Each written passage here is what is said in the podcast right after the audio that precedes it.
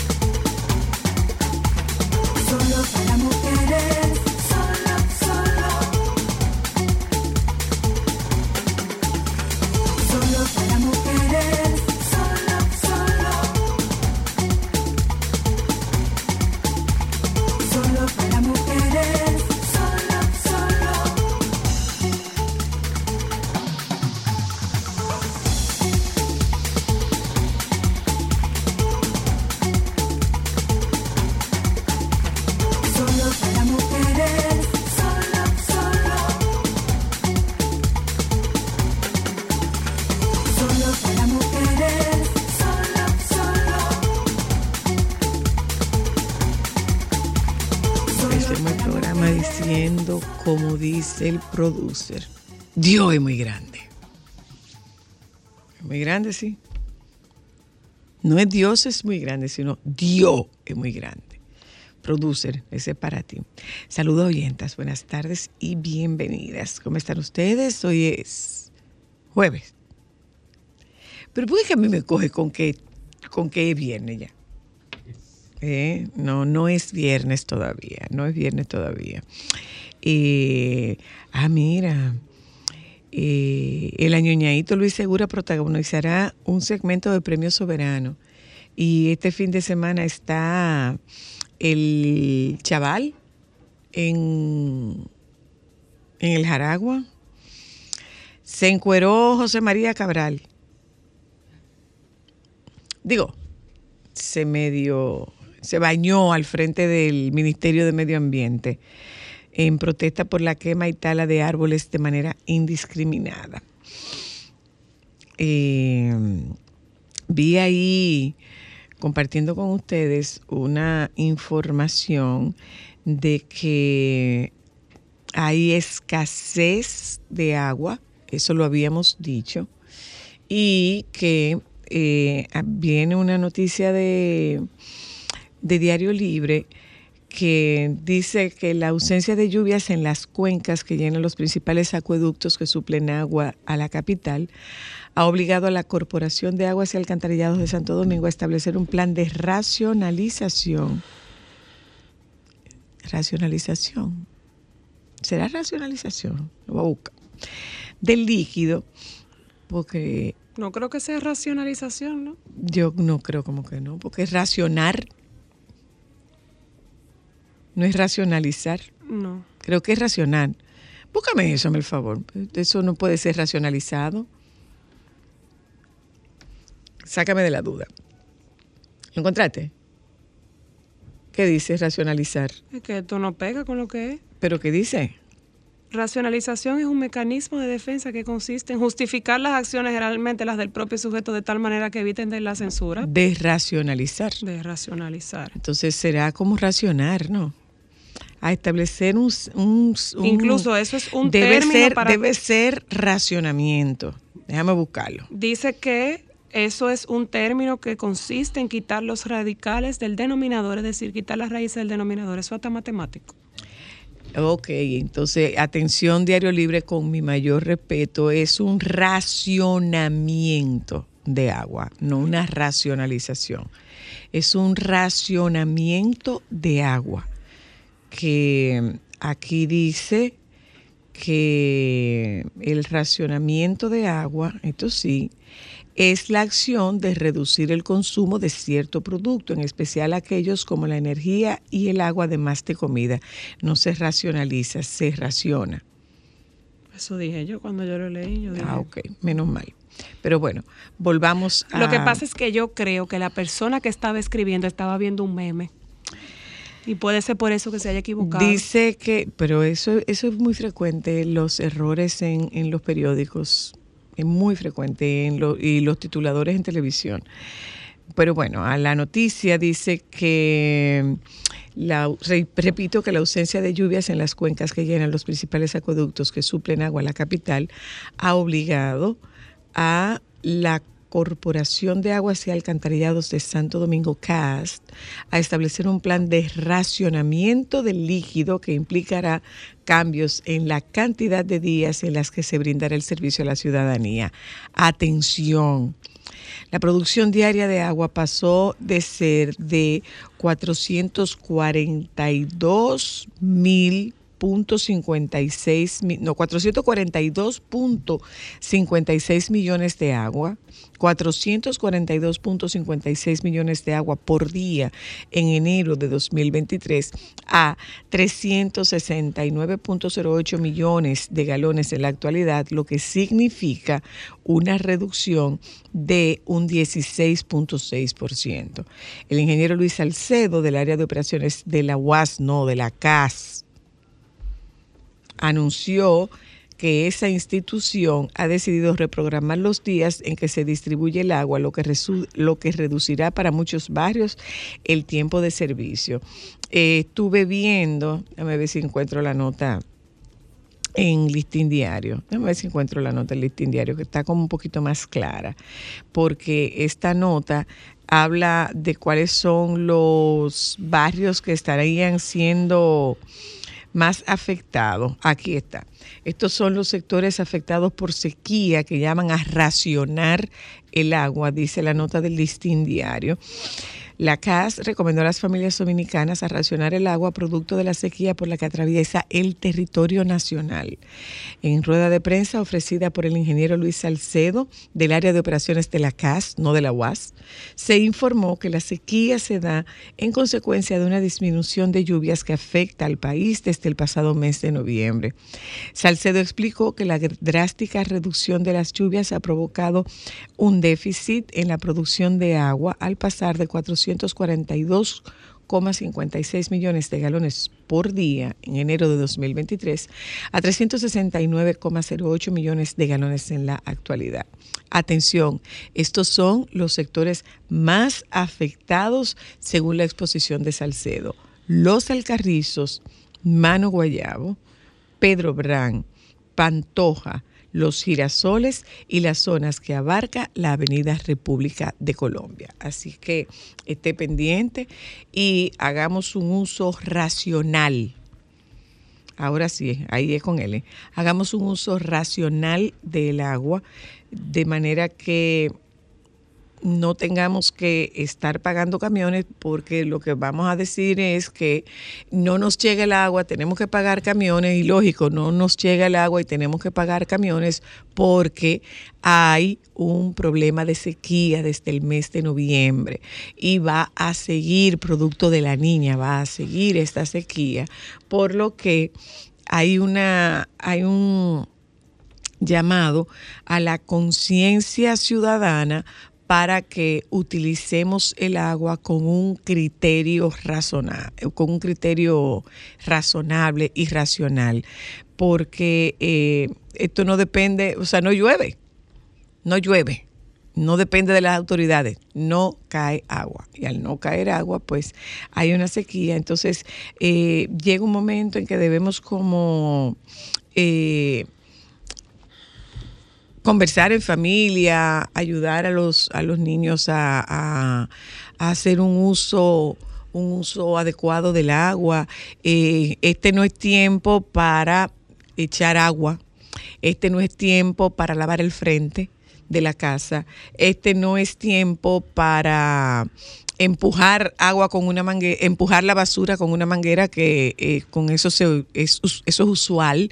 En lugar de coger una escoba, nosotros, en, sobre todo en los pueblos, los pueblos todavía guardan la costumbre de limpiar el frente de la casa, pero eh, no limpiemos el frente de la casa con una manguera. No limpiemos el frente de los edificios con una manguera.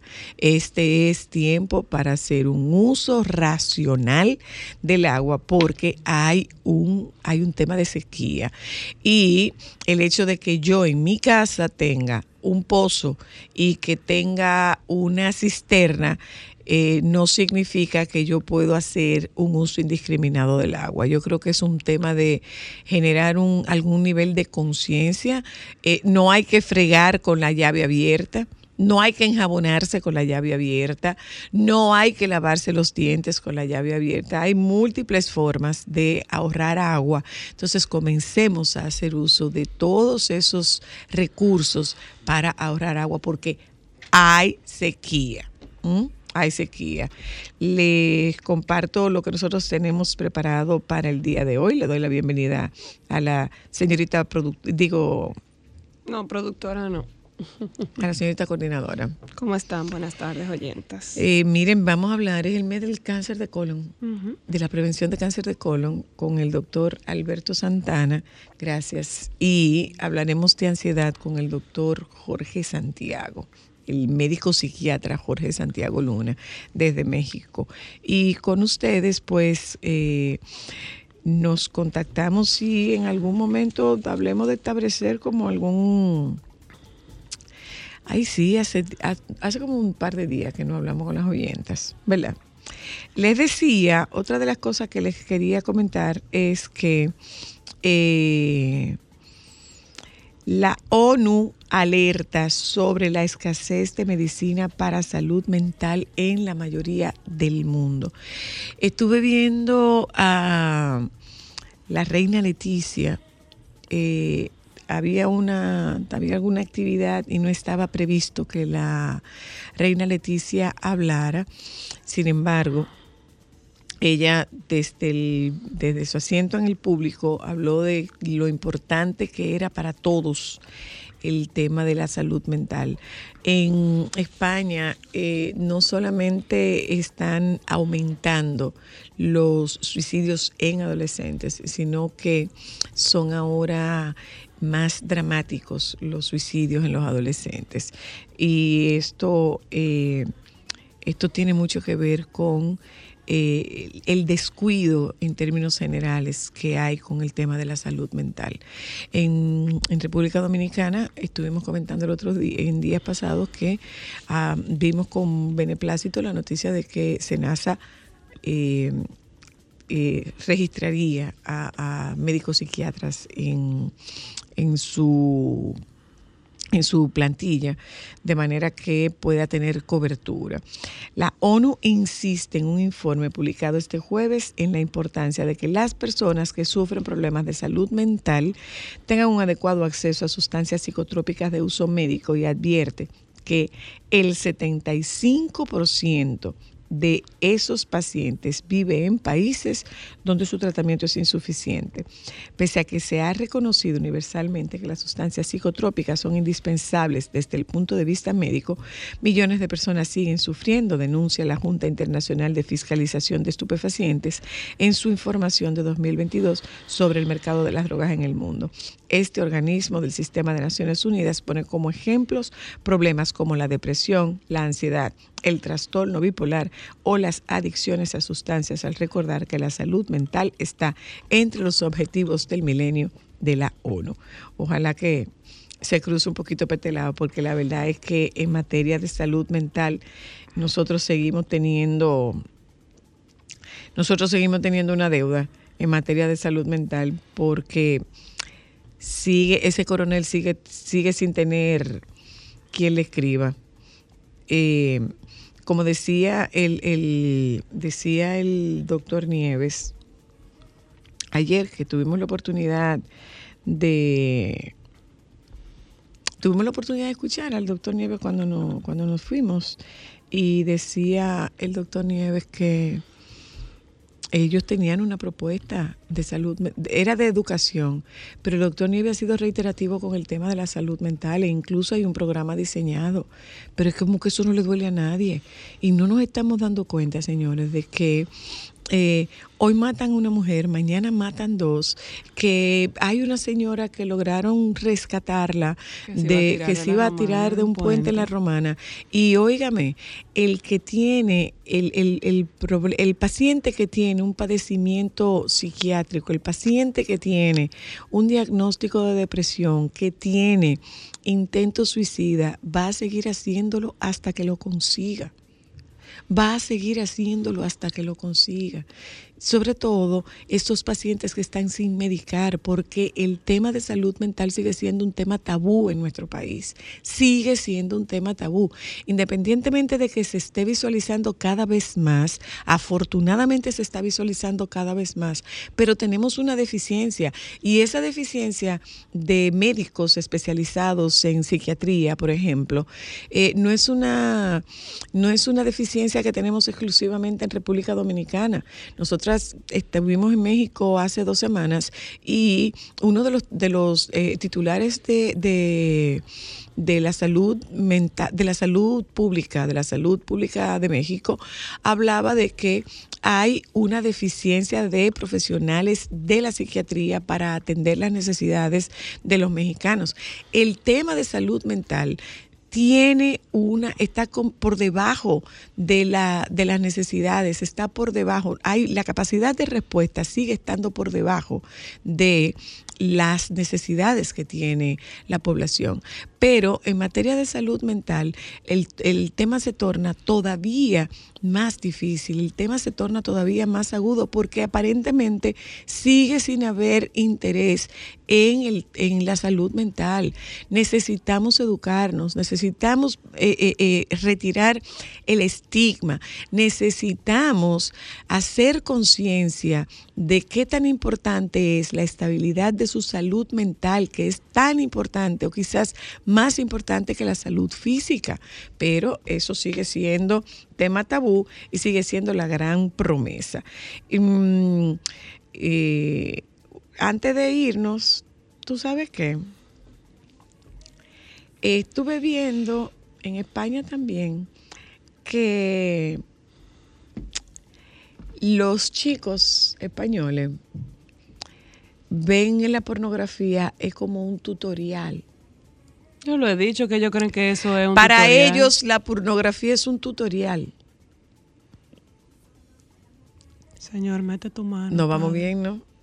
No vamos bien. Compartimos con ustedes cuál es el contenido que tenemos esta tarde. Ya les decía, estará con nosotras el doctor que estará con nosotras el doctor Santiago y el doctor Alberto Santana hablando de salud, de salud eh, mental, el doctor Santiago, porque estaremos hablando sobre ansiedad y con el doctor Santana estamos tocando el tema de cáncer de colon. Vámonos un momentito a publicidad. Ya volvemos.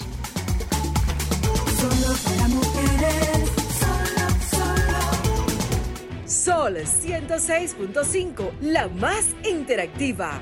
Una emisora RCC Miria. Sol 106.5, la más interactiva.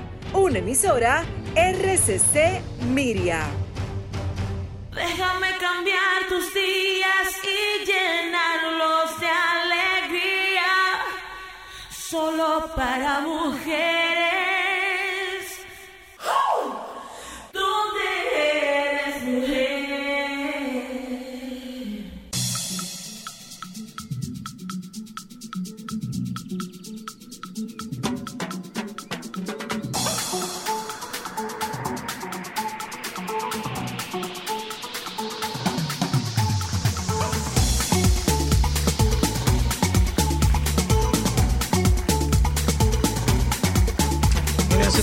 Tenemos como un grupo de compañeros solidarios. Los que vienen de la calle, que ya comieron, son incapaces de traer ni siquiera una menta. Apure. No se apuren, no se apuren. Algún día Jorge Blanco. Están tejiendo la soga. Anina. Hola. ¿Cómo estás? Yo estoy bien. ¿Y tú? ¿Cómo estás? Aparte de con hambre. Con, sí, tengo hambre. Tengo hambre. Tengo hambre. Estoy haciendo un cerebro con ese salami. Mira, yo no te lo puedo explicar. Ay, sí, un chin de salami guisado cortado en cuadrito, con un mangucito y, uno, y un chin de aguacate. ñom, ñom. Qué rico. Pero bueno, ya tú comiste, buen provecho. Gracias. Gracias a ti por tu solidaridad. cuéntanos, Anina.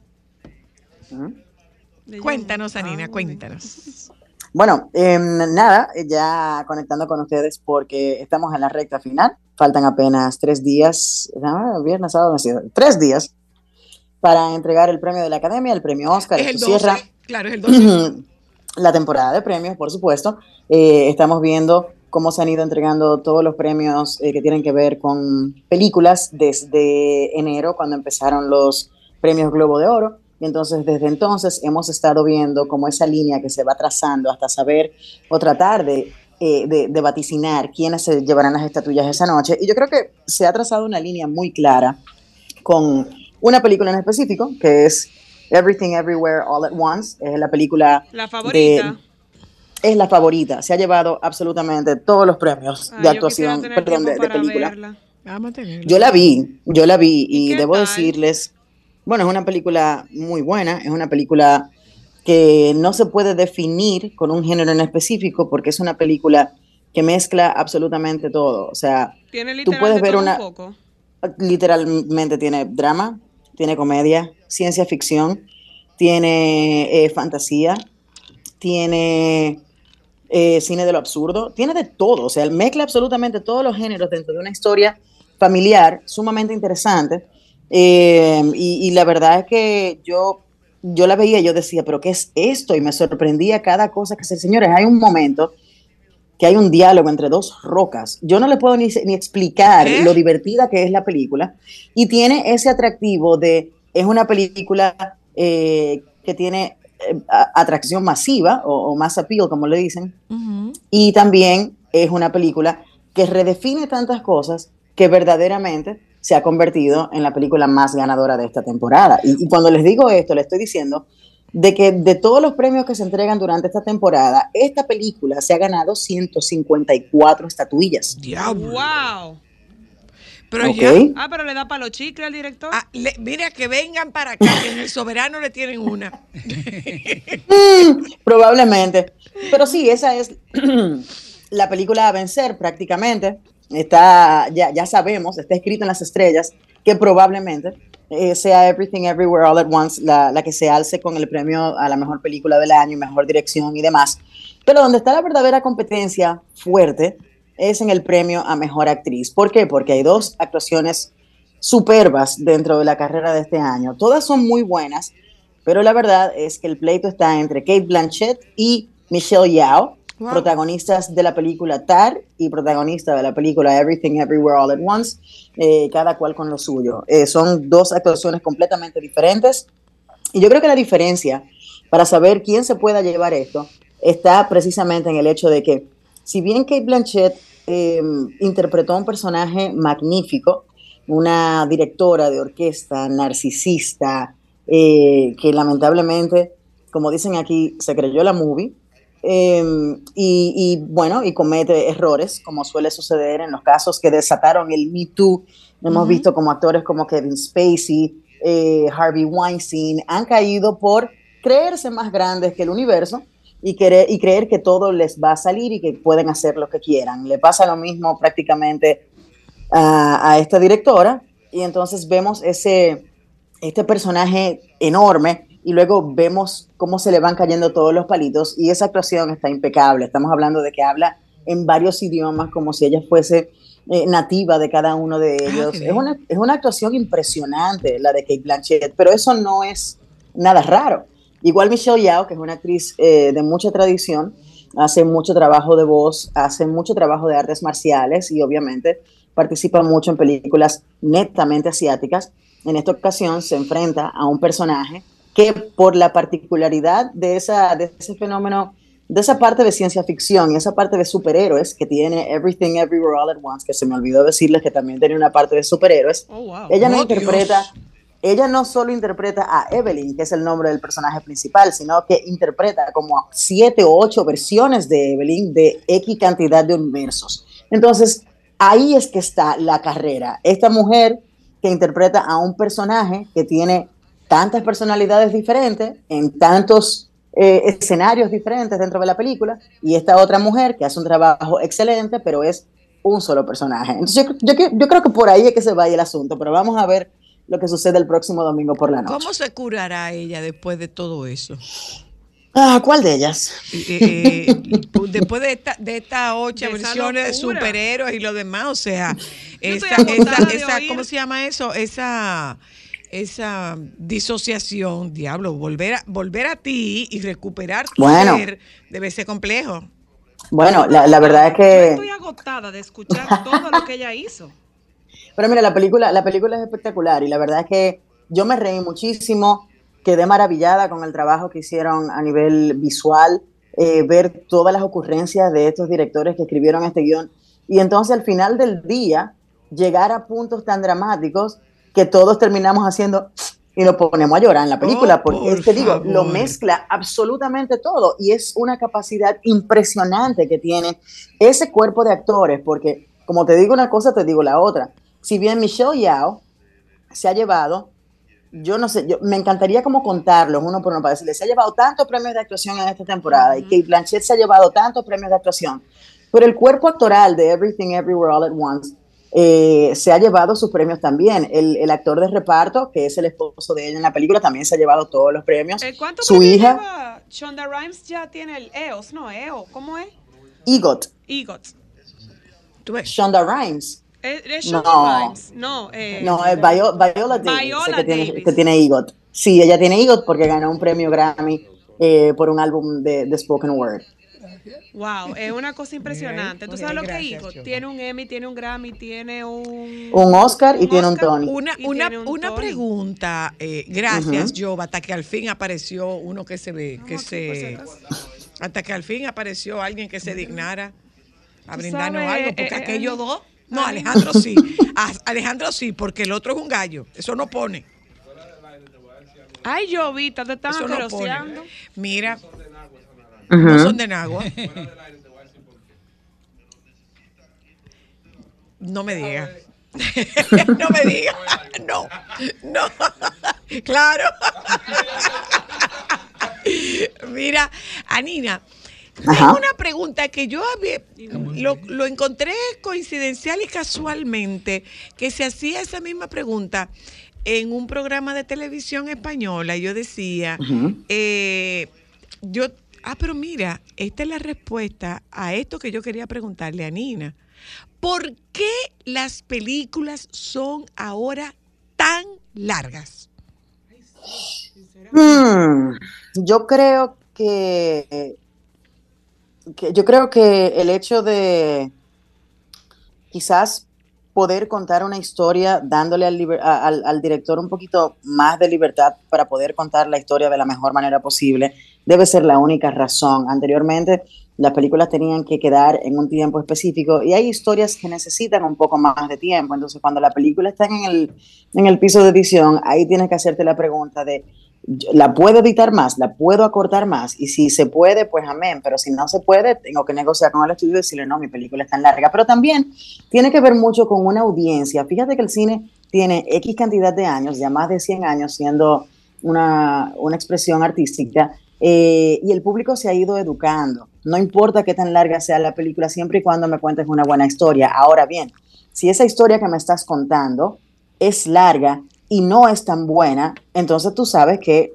la gente, el boca a boca va a hacer que tu, que tu película fracase en el cine. Entonces, siempre y cuando eh, estén contando una historia que merezca el tiempo que la audiencia va a estar sentada allí, el público está dispuesto a hacerlo. Anteriormente había quizás una aprensión mayor a pasarme más de dos horas en una sala de Exacto. cine. Yo, yo pienso que tiene que ver con eso, que es una, una señal de los tiempos, como, como vamos cambiando y, y como la gente va eh, eligiendo qué tipo de cosas ver basado en, la- en- en lo que te están proponiendo. Muchas Ah, gracias. puede ser también. Ok. ¿Cómo no? ¿Qué más, querida Nina? Bueno, nada, eh, eh, recordarles que todavía quedan algunas de las películas nominadas al Oscar en nuestras carteleras. Yo ya he tenido la oportunidad de ver eh, Everything Everywhere, también Vitar. eh, obviamente tuve la oportunidad de ver también una película que me encantó. Sé que a ti te va a encantar también, Zoila. Se llama The, Banshee, The Banshees of Inisherin.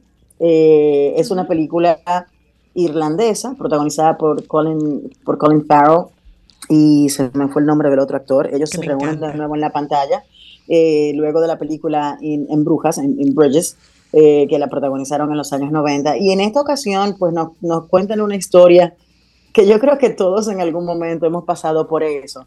Eh, tengo un amigo que comentó los otros días, creo que, creo que fue Lewis, que dijo, esa es la película absurda y sobre absolutamente nada que más quiero volver a ver en mi vida. Porque la verdad es que la, pe- la película es sumamente interesante y lo que nos muestra es eh, esta, este pequeño pueblo de una islita de Irlanda, es un pueblo muy pequeñito en esa isla, y ellos eh, pues viven pocas personas allí y hay dos amigos.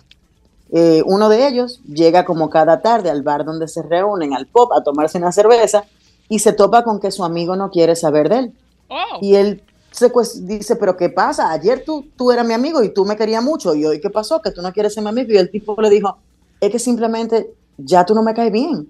Entonces, Ah, esto provoca una serie, ¿Cómo es? provoca una serie de situaciones No, eh, y, y lo que te plantea, exacto, te plantea la pregunta de si tenemos que ser amigos de las personas para el resto de nuestras vidas o si simplemente un día podemos dejar de ser amigos y ya. Y la otra persona debe aceptar nuestra decisión Pero por y no insistir en qué es lo que está pasando y por qué tú quieres dejar de ser mi amigo. El Es tipo que- dice, yo no hay ninguna razón, es que simplemente ya yo no, no, no quiero ser tu amigo. En buen dominicano y resumen, usted Te tiene que aprender banda. a darle banda a la gente y a mandar a la Exacto. gente a que conozca a Ru y a rodar durísimo. ya. Sí, el Pero- personaje de Colin pero, o tenía que aprender a dar Ok, banda. nos juntamos y no, no, te puede ir porque ya no estoy en ti. Exacto. No, es que si te, Ah, si- eh, no, el, el tipo le dijo, eso, Anina, si porque te sientas aquí, te voy a me voy a ir yo para allá afuera.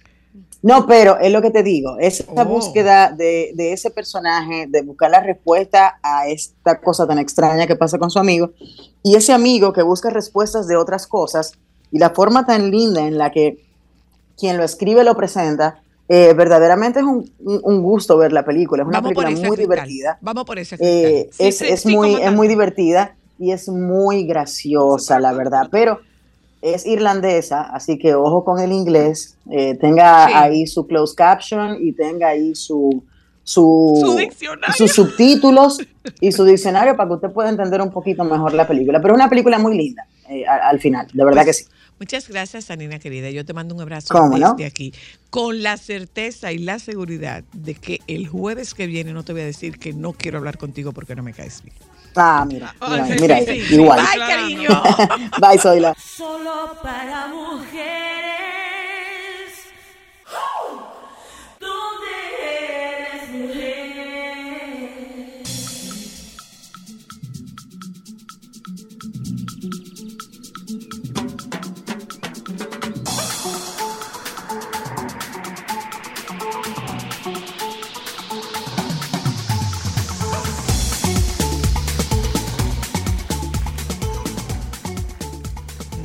Buenas tardes, doctor Santiago. ¿Cómo está usted?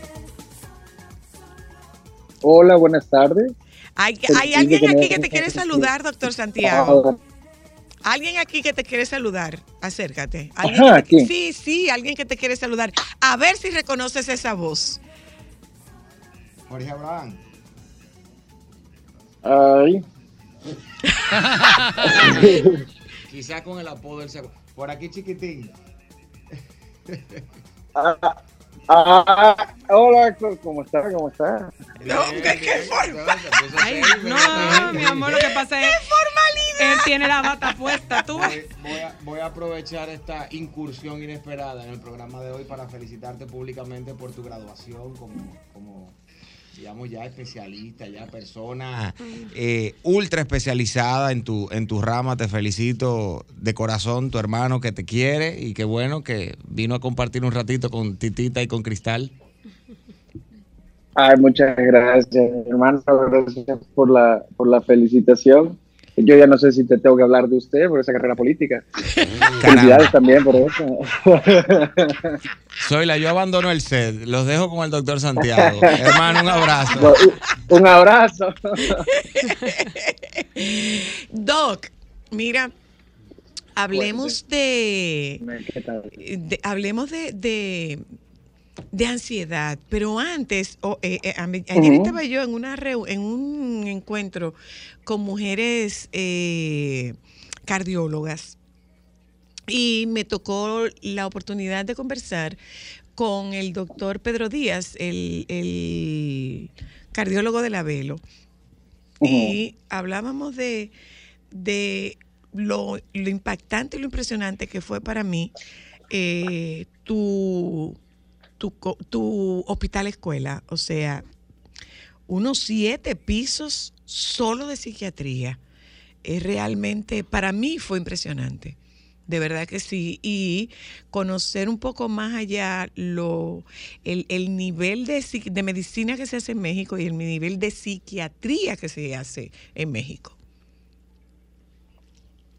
Sí, a mí hasta la fecha me sigue impresionando. eh, Yo amo mi, mi alma mater. Y también eso pone en evidencia parte de lo que estaban hablando hace rato, porque ese hospital ve el 50% de la atención médica en México entero. Wow. Y, y es justamente porque no hay médicos que lleguen a, a- a las distintas regiones del país. Entonces mucha gente, o al menos la que está más o menos cerca de la capital, la que está por el centro, todas se tienen que trasladar hacia allá. Wow. Ay, sí, había un, un déficit de, de- decía, decía el doctor, no recuerdo el apellido del doctor, era con C el apellido. Eh. Eh, él, él decía que había un déficit de profesionales de, de la salud mental en México y era un déficit considerable. O sea que aparentemente eso es, eso es una característica común a todos los sistemas de salud, particularmente en el mundo hispanoparlante. Sí, sí, tri- tristemente eh, es así, a pesar de que ya hay evidencia en las distintas instituciones internacionales de la cantidad de años de discapacidad o de incapacidad más bien que pudieran generar eh, los padecimientos mentales. Porque ya ven que todo lo, lo miden según la productividad. Si, si no nos ayuda a mejorar la productividad del pueblo, no nos interesa, básicamente. Claro. y- Pero ok, se- ok, buen, ta- buen, buen, buen dato Ujú, ese. ujú. Sí es la, la segunda causa de, de- de- de mayores años de incapacidad. Una pregunta. la- Entonces, los, te- los falta padecimientos trabajo. mentales. Wow. Una- Ahora, una cosa, Jorge, eh, eh, eh, Ujú. eh, ahí en esa, en esa exposición, en, en tu ceremonia de graduación, se hacía alusión a algo que no se ve con frecuencia y es que la enfermedad mental es una enfermedad que involucra a todo el sistema familiar. Sí, sí, sí, definitivamente. Sí. Si hay uno de los padres con algún padecimiento, ya va a, limitar o alterar de alguna manera, no, por supuesto no benéfica, el cómo se van a llevar las cosas en casa. Incluso el, el desarrollo de los hijos que están pequeños en, en esa situación o circunstancia, eh, va a estar alterada también. Y, y ya se puede truncar todo el, el- el desarrollo de una persona en cuanto a su personalidad. Tu pregunta, Cristal. Eh, Jorge, ya entrando un, un poco en el tema de, de la tarde de hoy, que es el tema de la ansiedad. Ujú. A mí me llama mucho la atención eh, ver cada vez más en aumento eh, la ansiedad entre, entre los jóvenes, entre los muchachos muy jóvenes. Entonces yo te hago la pregunta, ¿esto es algo nuevo o es algo que simplemente ahora eh, se está diagnosticando más? Comencemos por definirla, Jorge. Perfecto. Eh, bueno, yo no no creo que sea algo nuevo. Lo que creo que influye también en el estigma es que seguimos teniendo una concepción antigua, incluso ar- algo arcaica, di- diría yo. Eh, pareciera que si no es el miedo a un mastodonte que me va a atacar, a alguien que me va a matar, a que me va a morir de hambre, no, no es válido. Y entonces uno está exagerando. Yo, una forma sencilla de, de- de- de definir la, la ansiedad, o sea, la palabra viene de angustia, Ujú. eh, pero prácticamente es un miedo Ujú. con toda la respuesta corporal, fisiológica que trae el miedo. Todos hemos escuchado eh, estas reacciones de huida o batalla y que ya después le agregaron el, el- el congelarse, o sea, el Ujú. fight or flight y el, el freeze, que tienen que ver con, con- con descargas eh, hormonales o, o- de neurotransmisores.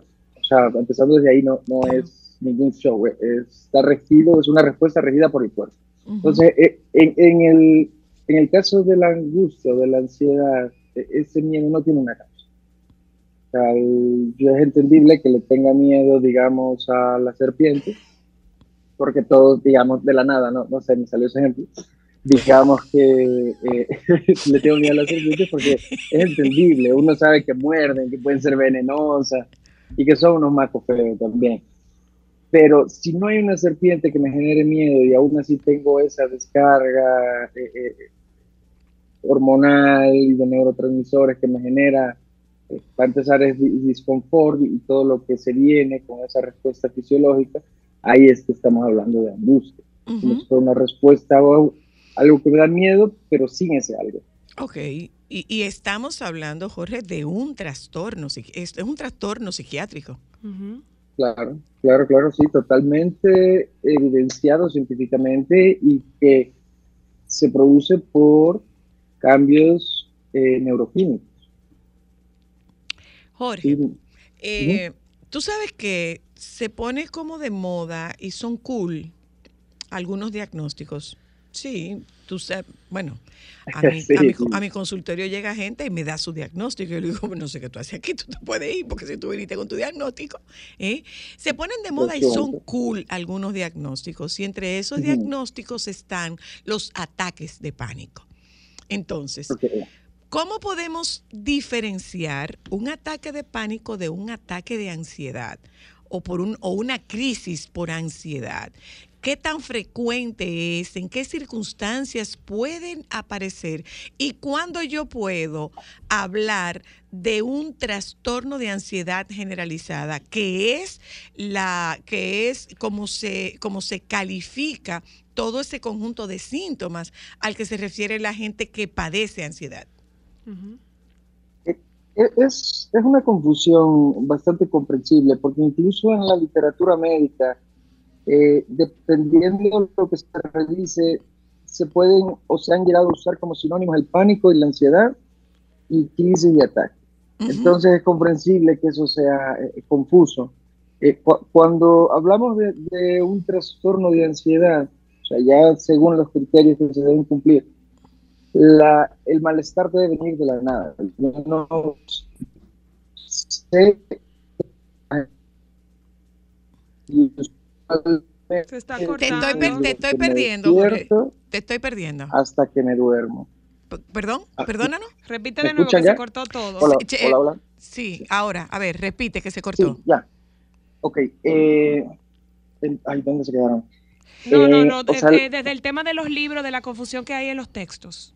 Desde ahí se, cor- sí, se cortó. Que, que- que es una, una confusión comprensible porque en varias literaturas se usan como sinónimos, el- la ansiedad y el pánico, o crisis y ataque. Eh, entonces, eh, puede enredar a cualquiera. Ok. Cuando hablamos de ansiedad generalizada, o el trastorno de ansiedad generalizada, partiendo de que se tiene ese malestar, esa, esa angustia, como la sensación de que algo va a pasar, Ujú. pero no sabemos qué lo está generando. No, no hay una identificación, no es que me pongo ansioso me siento mal cada vez que voy al trabajo. Desde que me despierto me siento mal, a lo largo del día me estoy sintiendo mal. eh, cuando digo me siento mal me refiero a, los síntomas que pudieran generar en el cuerpo esa descarga adrenérgica, o sea, esas alteraciones eh, eh, en cuanto a, a los neuroreceptores que se producen, que puede generar inquietud, incapacidad de relajarme, se puede manifestar con temblor, con sudoración excesiva, puede subir o bajar el hambre, eh, todo lo que cambie el estado de ánimo va a cambiar la concentración, la atención, la memoria, el cálculo, o sea, uno se siente como, como embotado o, o- o atontado, por decirlo de alguna manera, y también puede alterar el ciclo del sueño, eh, y cuando hablamos de un ataque de pánico como tal, es cuando esos síntomas que ya mencioné se presentan, pero de forma súbita. Y tampoco puede haber un detonante que yo identifique. Puede ser de la nada, Ok. en el trabajo, comiendo, en el transporte público, incluso durmiendo. Viene un pico súbito de todos esos síntomas tan fuertes que hay sensación de que me voy a volver loco, de que estoy perdiendo el control, de que me voy a morir. Y esto es algo Y- que no avisa, Eh, Jorge. No solamente eso, No, Jorge, el, no el avisa. tiempo, la diferencia que hay entre una crisis eh, y un ansiosa ataque y de un ataque de pánico. en, relación al tiempo. La- bueno, la, la molestia de la ansiedad uno la puede tener el día entero. Ujú. Y, y sí habría situaciones en las que pudiera empeorar. Pero el ataque, así como llega súbitamente, súbitamente se va en cuestión de minutos. Exacto. No hay ataques de pánico de horas, Ujú. no hay ataques de pánico de media hora, suelen durar a lo mucho 10 minutos, y eso Ujú. sería muchísimo. Simplemente que Pero el claro, paciente lo uno en esa eterno. situación, o sea, es claro, uno siente que se está muriendo, entonces lo, ve, lo, lo siente eterno. Ahora, Hay dolor en el pecho, dolor en el brazo, entonces suele, suele pensar eh, Que es un ataque al está corazón. Jorge. Sí, o que hay dificultad para respirar, eh, sí. Eh, esa sensación inminente de pérdida de control o de muerte, lo, lo que más caracteriza, caracteriza, caracteriza el ataque de pánico. otra cosa, Ay, eh, Jorge, ¿hay alguna relación entre estos, estas crisis ansiosas o estos ataques de ansiedad o la presencia de la ansiedad con la edad? ¿O la ansiedad puede aparecer a cualquier edad? Mm, No hay una prevalencia marcada eh, sobre las edades. Bueno, se, se ha visto más en adultos. eh, e- eso se pudiera entender por porque la vida maltrata, Por decirlo de alguna manera. Por la carga de más. responsabilidades. Por la carga de responsabilidades. Y, y se ha visto una discreta, un discreto eh, aumento en, la- en mujeres, pero es mínimo. O sea, pues, Ay, cualquiera puede estar propenso a, a los trastornos de ansiedad. Mira, No, con- pero los hombres son más propensos en otros, no, no te preocupes, eso se compensa. tranquila, no te lo que es igual no es. Sí. No, pero no solamente eso, Sí. Jorge, sino que Es que nosotros hacemos tanto, me señora resulta, Luna, y me queremos cubrir resulta extraño base. porque nosotras tenemos mayor permiso para decir que nos sentimos mal. O sea que quizás nosotras lo comunicamos más que ellos, más que ustedes, también, sí, también. porque hay, hay mayor permiso, hay mayor permiso para eso. Jorge, eh, pon de tu parte. Eso no es nada. Tú sabes cómo eso se te quita. Deja de estar de mojiganga. Es de, deja tu show, que eso es show. Eh, Sí. ya, ya tú estás bien, párate de ahí, date un baño y sal. Todas esas son expresiones que escuchamos con mucha frecuencia y que quien manifiesta esas expresiones, le decía yo a una paciente en el día de ayer, que cuando hay esas manifestaciones y hay esas expresiones, realmente lo que está hablando es el miedo que tiene un familiar a ver a su familiar eh, metido, sumido en una crisis de ansiedad. Le da mucha miedo, no sé cómo ayudarte, no sé cómo hacerlo y entiendo que la mejor manera Es diciéndote, ¿no? solo minimizándote, diciéndote que tú tienes que ser fuerte, que tú tienes que poner de tu parte, que tú puedes poner de tu parte. Pero si, si la sensación es de que uno se está infartando, ¿a, a, a quién le dicen que le ponga ¿Qué, qué le eche ganas si se está infartando? ¿A quién? Tú sabes que se está conteniendo, ¿verdad? Doctor, usted no ha oído. Sí. Mira, el doctor Santana está con nosotros aquí. Sabemos que No, no, eso, que ¿a quién se le dice? Pon de tu parte. Aquí, no, la pregunta es, eh, doctor Santiago, ¿a quién no se le dice pon de tu Pon de parte? tu parte, que eso no es nada. Ay, Y tú tienes que No, ser eh, fuerte. Ay, Dios, de verdad. E- Evidentemente, quien, quien habla así no ha sufrido un ataque de pánico, Ok. porque es la pérdida de control. E- Es la pérdida total de control, entonces Eso no uno debe no ser puede, agradable. no, de ninguna manera. Y, y yo entiendo que pueda venir desde la intención de ayudar, de calmar, entonces pudiera funcionar más distraer. Pero Ah, no, sí, no, no, no, no negar el malestar o, o hacernos sentir como que estamos eh, haciendo un show. Por favor. ¿Se medican los ataques de pánico? Sí, sí, ya con un ataque de pánico ya es criterio para iniciar un tratamiento. Sí. Con uno uno, solo? solo. Con uno, uno solo. Mira, Ah, pero qué bueno saberlo. O sea, que para todas las personas que lo sufren hay Buena un, información. una luz al final del túnel. Eh, sobre todo, eh, eh, para despedirnos, Jorge, recoger que eh, los ataques de ansiedad o las crisis por ansiedad pueden durar un día entero. Y en cambio, un Sí. ataque de pánico no hay fisiología que tolere media hora. Aunque usted lo No, sienta no, no, no. eterno. No hay una fisiología.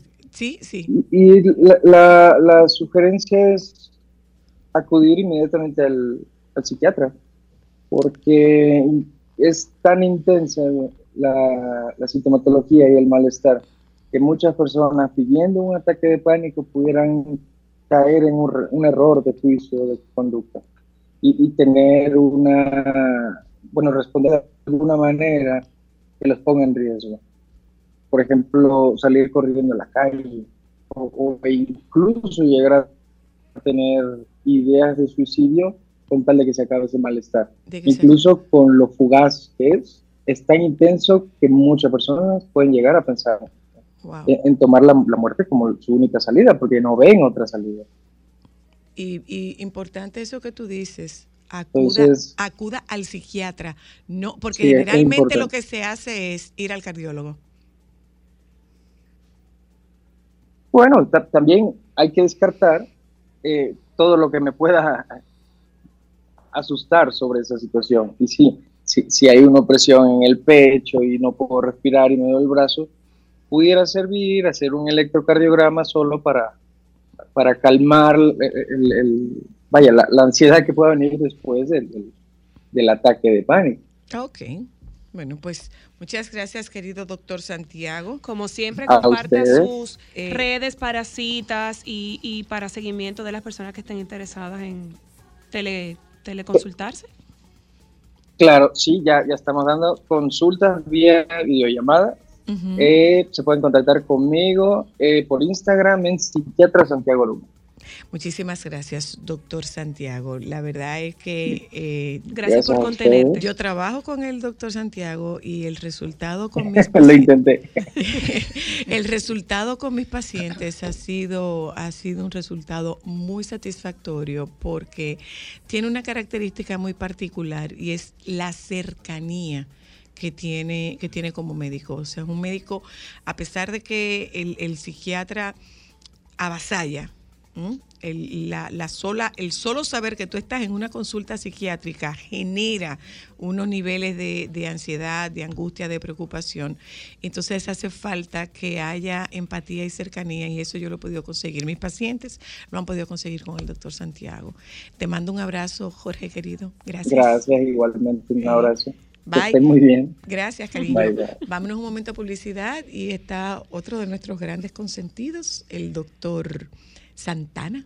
Eh, Todo es Santiago con ese Santana. hoy. Hoy Todo es tan hoy. mi amor. Ya venimos. ¿En qué, en qué es lo que vamos a resolver con la barba? Ah? Claro, estamos en huelga. Ah, me, me tomaste de sorpresa, están en huelga. y yo dije, Lili, nos vamos a poner No, enfrente de tu de casa y de la clínica con una pancarta a la señora Lunillo. Devuélvanle su barba. La barba al doctor. Mira, eh, eh, Alberto, este es el mes de la prevención del cáncer de colon. Sí. ¿Mm? Eh, es tan fácil. Eh, eh, ese sí se previene. Ese no es detección, es prevención. Es prevención. Es prevención. Prevención por dos cosas. Número uno, porque está asociado a la alimentación. Y número dos, porque tenemos muchos métodos de uno hacer, eh, eh, tratar de, de ver si tiene o no tiene antes de. El cáncer de colon comienza y dura de 10, de 10 hasta 20 años ¡Wow! en, en desarrollarse. Por eso o es sea que, que- si o uno sea, toma es de, es de medidas... evolución lenta. Sí, es de evolución muy lenta. Y O por sea eso es que cuando se detecta es casi grave. grave. Si uno lo detecta a tiempo es curable. El cáncer de colon es 100% curable si Ah, mira detecta qué a tiempo. interesante. Y hay muchos métodos que no son costosos, que no son invasivos. Hay métodos invasivos y no invasivos. Pero hay métodos no invasivos, como, tan simple como un coprológico, una sangre oculta en ese. Hacérsela cada seis meses después de los 40 años y si sale positivo, ahí uno busca. Es una banderita roja de alarma y eso. Pero eh, si sale positivo hay que hacer una colonoscopía. Una pregunta, doctor, porque usted sabe que para todo el mundo el cuco más grande son la endoscopía y la colonoscopía. Eh, pero hemos avanzado tanto con el tema de eh, las, eh, La sedación. las sedaciones y todo ese proceso que antes era muy incómodo. ¿A partir de qué edad yo debo crear el hábito de hacerme con frecuencia una colonoscopía? Bueno, mira, antes se decía que a los 50 años. Hoy en día ya se bajó a los 40 años.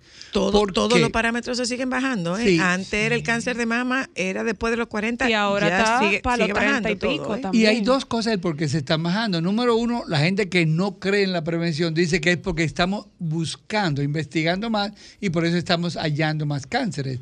Pero lo otro es que en realidad la, la vida, la situación, el estrés, y no sabemos el por qué un cáncer se produce, hay, hay más, más casos ahora. La alimentación tiene mucho que ver, pero es muy difícil hacer investigación con la alimentación. Pero sí está, hay una relación. Y con el cáncer de colon hay una relación directa, porque los pacientes que sufren, por ejemplo, de estreñimiento, tienen más cáncer, más divertículos, más pólipos que el que no sufre de estreñimiento. En África, por ejemplo, en Mozambique, no hay un solo caso de cáncer reportado, mientras que en Argentina, Chile y Uruguay, el 35% tiene o pólipos o divertículos o cáncer de colon. Relacionado directamente con el consumo de carne roja De carne roja era lo primero. y el poco consumo de vegetales. El poco consumo de vegetales es lo número uno ahora, la fibra. Porque el estreñimiento viene por falta de fibra. Y si tú no comes fibra, es como si tú no fueras al gimnasio. ¿A qué uno va al gimnasio? Para verse físicamente bonito y tener cuadritos. Y eso tú lo ves, es palpable. Pero con los intestinos tú no lo ves. O sea que mientras más ejercicio, mientras más evacuaciones tú hagas, más ejercicio están haciendo el intestino. Ha- Hablando de evacuaciones y la relación de las evacuaciones o la falta de o la ausencia de evacuaciones eh, y el cáncer de colon, estaríamos hablando de sano, saludable y normal, entre comillas, pongo normal, las, la frecuencia de las evacuaciones en una persona. Bien. Yo Pero, no por quiero- ejemplo, un bebé Bueno, ahí no evacúa con lo mismo, frecuencia. ¿no? Un bebé evacúa con frecuencia. Pero eso no es porque su, su cuerpo está aprendiendo Pero a eso, eso es lo que quiero Sí. saber. O Hasta sea, los seis meses Ok. la, la microbiota cambia. O sea, eh, se está formando. A los seis meses ya cambia. Entonces, depende de lo que tú estás comiendo, el bebé a los seis meses ya comienza, el, el cuerpo no lo reconoce y tiene que adaptarse a eso. Entonces dice, ¿qué es esto? Vamos a eliminarlo. Y en ese proceso, desde los seis meses hasta el año y medio, ahí hay evacuaciones frecuentes en el bebé. Eso es el cambio de la microbiota, de una microbiota que es de la madre a una microbiota permanente que es debido al medio ambiente. O sea que eso es normal. Ahora, la gente cree que uno debe evacuar todos los días. No necesariamente. Hasta 72 horas, o sea, cada tres días es, es normal. Pero mientras más tú lo hagas, es mejor. Más saludable. Y entra más saludable, no mejor, más saludable. Y esto se debe a las fibras que tú comes. Si tú no comes mucha fibra y tú comes carne roja solamente, que no tiene fibra, Imposible, va a ser como "Ay, los no". argentinos que cada tres días que hagan, hacen pupú. Pero si los mozambiqueños que comen muchos vegetales, muchos víveres blancos, van dos y tres veces al día. Entonces, se- en un estudio que se hizo, mientras más ejercicio hagan los intestinos, mientras más se movilizan, pues menos enfermedades va a tener. O sea, Pero también, no, no solamente el mucho tiempo, lo- la frecuencia o la no frecuencia, también tendría que ser el, el tamaño de las el tamaño, deposiciones. sí, porque si tú la vas mucho de decir- y no haces nada, quiere decir que algo está pasando, un proceso irritativo. Fibra, fibra y que se evacue la fibra. Y ahí va Ok. mi pregunta, o sea, simplemente corroborando, eh, la cantidad de veces será directamente proporcional a la dieta alimenticia que nosotros llevemos. Eso es correcto. Mientras más fibra tú comas, más veces vas a ir. Otra pregunta, porque usted sabe que de todos los años del mundo, doctor, han existido dos millones de limpieza de colon, no sé cuánta fibra, no sé cuánta pastilla de limpieza del colon. Vamos a hablar un poco de qué tan peligroso o qué tan beneficioso puede ser eso. Bien, mira, en la India, que fue donde primero se comenzó a hacer los colónicos, al- cuando el niño cumple siete años, se le hace los colónicos semanales. Y ese intestino se va educando a la flexibilidad del líquido que le ponen. En los países occidentales eso no se usa. Yo recuerdo cuando estaba chiquito que a veces ponían una enema con una cosa roja y un tubo y le ponían Sí, el enema a uno cuando no tuviera estreñimiento. Entonces, ¿qué pasa ahora? Si yo a mi edad que no estoy acostumbrado, que mi colon no está acostumbrado a las enemas. Voy donde un naturópata y me hace un colónico. Entonces la cantidad de agua que se pone, 25 litros de agua. ¿Qué? Eso va a hacer que el colon se distienda. Y a mi edad ya hay una mayor incidencia de divertículos Claro. y la pared intestinal es más frágil, más, más frágil. O sea, que puede haber un podría problema grande romper ahí. un divertículo y ese es el peligro. Ahora, otra cosa que yo Oh. oigo mucho que dicen los naturópatas, que el colon crea una costra y una capa y hasta 14 libras de materias fecales se quedan pegadas en el colon. Eso es falso. No es mucho eso. es demasiado. 14 libras no es demasiado. Demasiado. Pero una gente pudiera también Ahora, ¿por qué yo digo que es falso? Porque cuando yo le voy a hacer una colonoscopía a un paciente, yo con 12 horas de un laxante le limpio Ya el colon. limpio su Y nunca he visto, nunca he visto Esas que capas que esas capas de, de- de Engrosamiento. costra que tienen, como la psoriasis, o como una, ca- una casa con un que, que se esté cayendo el Decacarando. cemento, decacarando, eso no se ve en el colon. O sea que no es cierto. Ahora, sí el colon puede almacenar materias fecales en mayor cantidad, porque el colon tiene un metro y medio, pero ese metro y medio puede distenderse hasta seis veces su tamaño. Entonces, si tú no vas al inodoro, entonces el colon se va distendiendo, poniéndose más grande, más grande, se le avienta la barriga, se producen gases porque se produce una fermentación de las materias fecales y ahí vienen los problemas. Dos preguntas más. Esto es más frecuente porque muchas veces usted sabe que aquí le pegamos el cáncer a un sexo.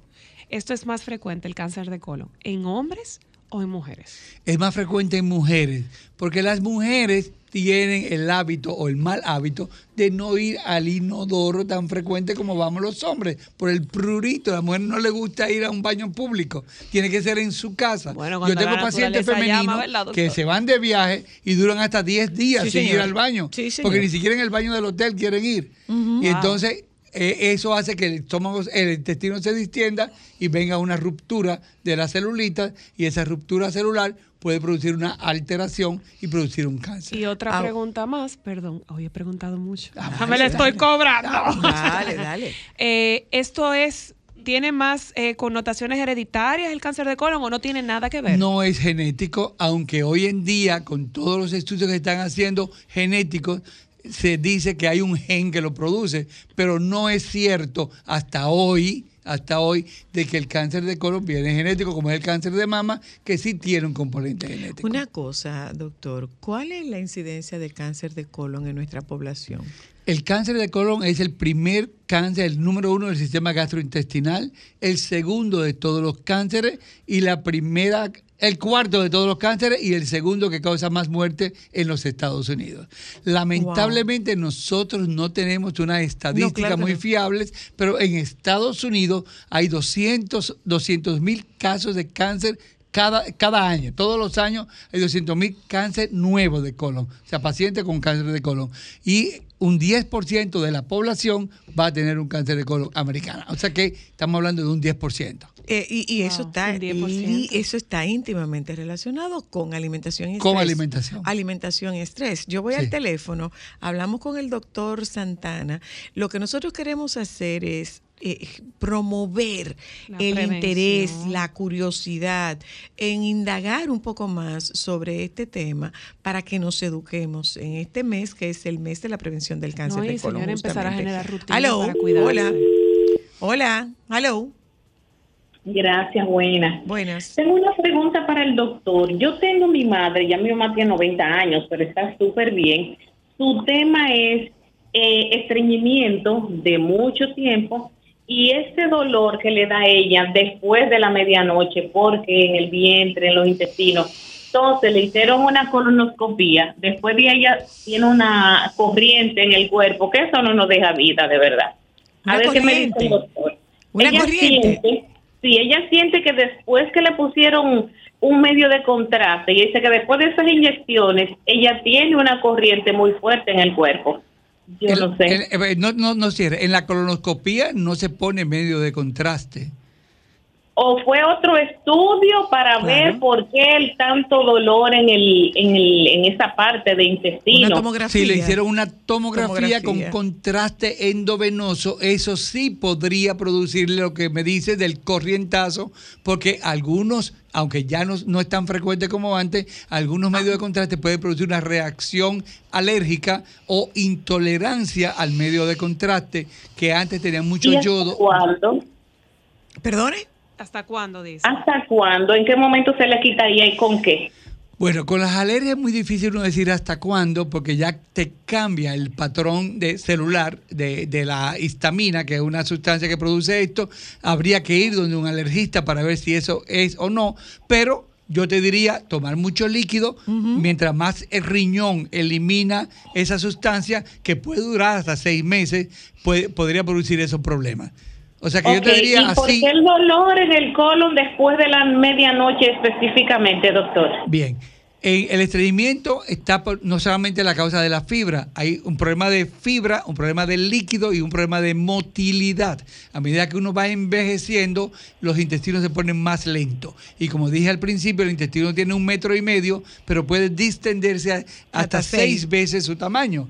Entonces, si tú comes mucho y no vas ese día al inodoro, cuando tú te acuestas, que se relaja aún más los intestinos, esas materias fecales comienzan a distenderse, a hacer que el intestino se ponga más gordito y esa presión, si es en el lado derecho arriba, que está el hígado, o en el lado derecho, en el lado izquierdo, eh, en el lado izquierdo o en el lado derecho arriba, en la costilla, ahí está el hígado, los riñones y el vaso, y hay una curvatura que se llama la curvatura esplénica y la curvatura hepática, y eso te puede producir presión en la noche cuando tú te acuestas. ¿Cuánto tiempo tiene tu madre con eso? Ay, ella tiene justo en la pandemia, hubo que llevarla, eso fue en el 2020. ¿Y le han dado seguimiento? Sí, se le ha dado mucho seguimiento, no se encuentra. Hubo un médico que dijo que podía ser el yodo de, del contraste. El, el calambrito, sí, el- la, la electricidad que tú dices puede ser el yodo del contraste. Ahora, la presión que tú me estás diciendo en la noche es Sí. posiblemente debido a que está acumulando materias fecales. ¿Qué pasa? Que la mayoría de los médicos lo que hacen es que dan un laxante. El laxante es un irritante y te limpias rápidamente. Entonces, eso hace que el colon se acostumbre a que hay que pegarle para trabajar. Entonces, lo ideal es darle mucha fibra, darle mucha agua y ver cómo está la motilidad. Hay medicamentos que no son laxantes, sino que ayudan al movimiento. Y este es lo que debe darse Y lo una hace de manera más de esa- espontánea. Más espontánea. entonces, lo hace más espontánea. Educarla. Gracias. Pero Eh, y- y, no, y una cosa, llévala con el gastro para Sí. que resuelvan eso. Aló, hola, para darle mayor comodidad. Hola, Sí, buenas, ¿cómo están? bien, gracias. Excelente programa. Gracias. Eh, doctor, yo soy una persona de 7'3 y, y yo estoy como una niña, o sea que voy al baño, si me desayuno, eh, antes de desayunarme, En la mañanita voy, después de desayuno y a veces después de comida y así y a veces yo tengo que salir con un papel para la calle. ¿Eso es envidiable? qué Envidiable. bueno, qué bueno. Hola, hello. Hola, buenas tardes. Buenas, buenas. Importante eh, programa, señor. Gracias. Yo quiero decirle al doctor que yo voy varias veces al baño, pero que yo como mucha fibra. A veces yo cuento y son 10 veces, así como si nada. A las 9 de la mañana yo a veces he ido cinco veces. Ah, no, pero eso... Bueno, eh, eh, todos los excesos son malos, ¿eh? O sea, cinco veces ya va a interferir con tu modo de vida y con, tu, con tus hábitos que tienes que hacer. Ahora, posiblemente eh, eh, tú vas y no terminas de ir y te paras porque tienes algo que hacer y entonces ahí viene la sensación nuevamente. O sea que, si tú te has comido tanta fibra, debería darle un tiempecito extra para ver si el colon eh, limpia un poquito más y no tenga que ir con tanta frecuencia. Ahora, eh, volviendo al tema del cáncer de colon, eh, doctor, hay afortunadamente una forma no invasiva y no costosa que usted sugiere que sea una visita, eh, un, un coprológico cada, cada seis Cada meses. seis meses, después de los 50 años, un coprológico. Cada seis meses y si sangre, sangre, si sale sangre oculta positiva, entonces ahí donde el gastroenterólogo ver para ver Va a por buscar, qué, va va a a buscar el buscar, por va qué buscar. está saliendo esa sangre. Que oculta. no es lo mismo sangre oculta que sangre visible. No, la sangre visible casi siempre es sangrecita roja.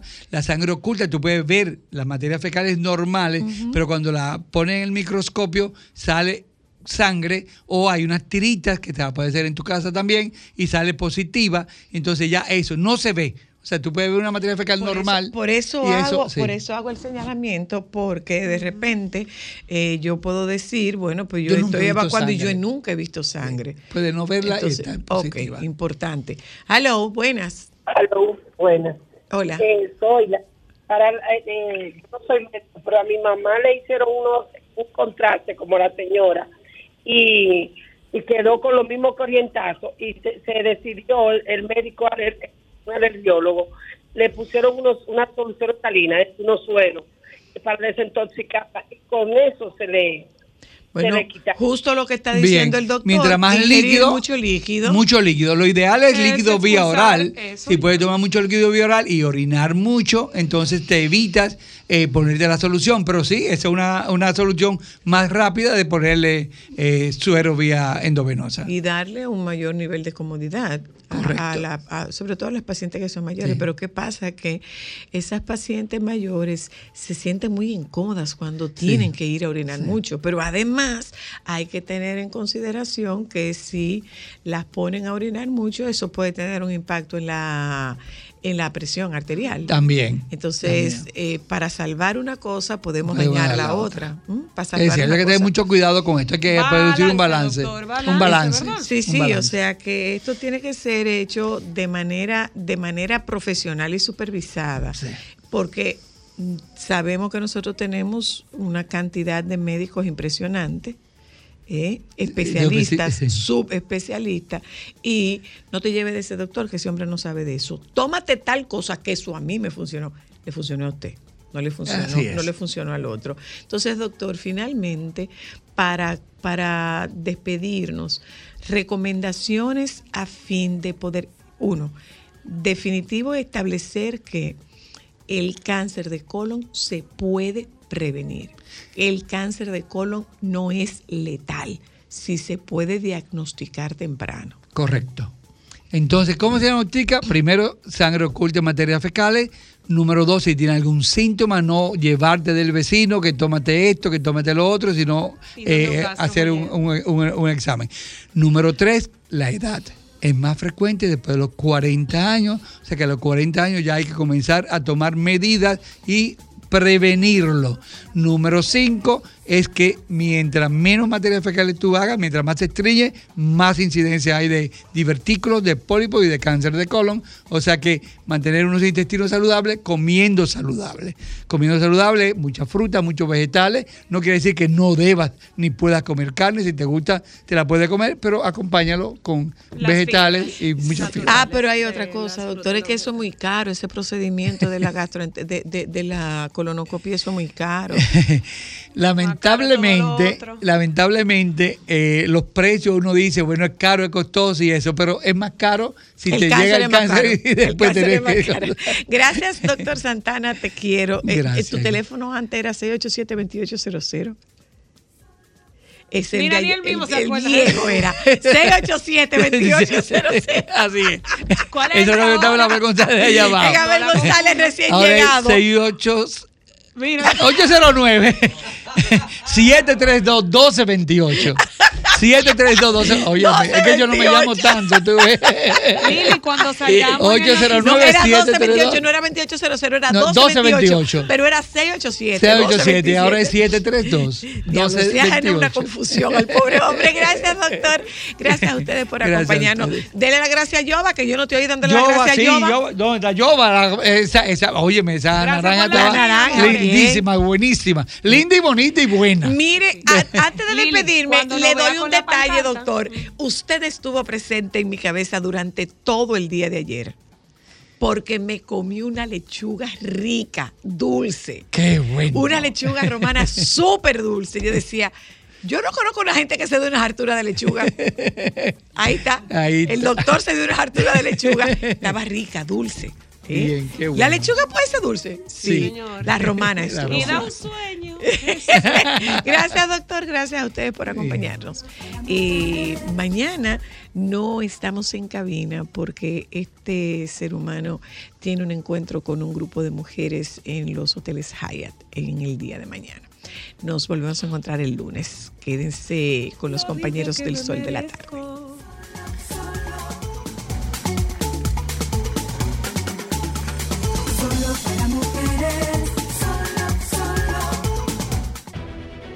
Sol 106.5, la más interactiva.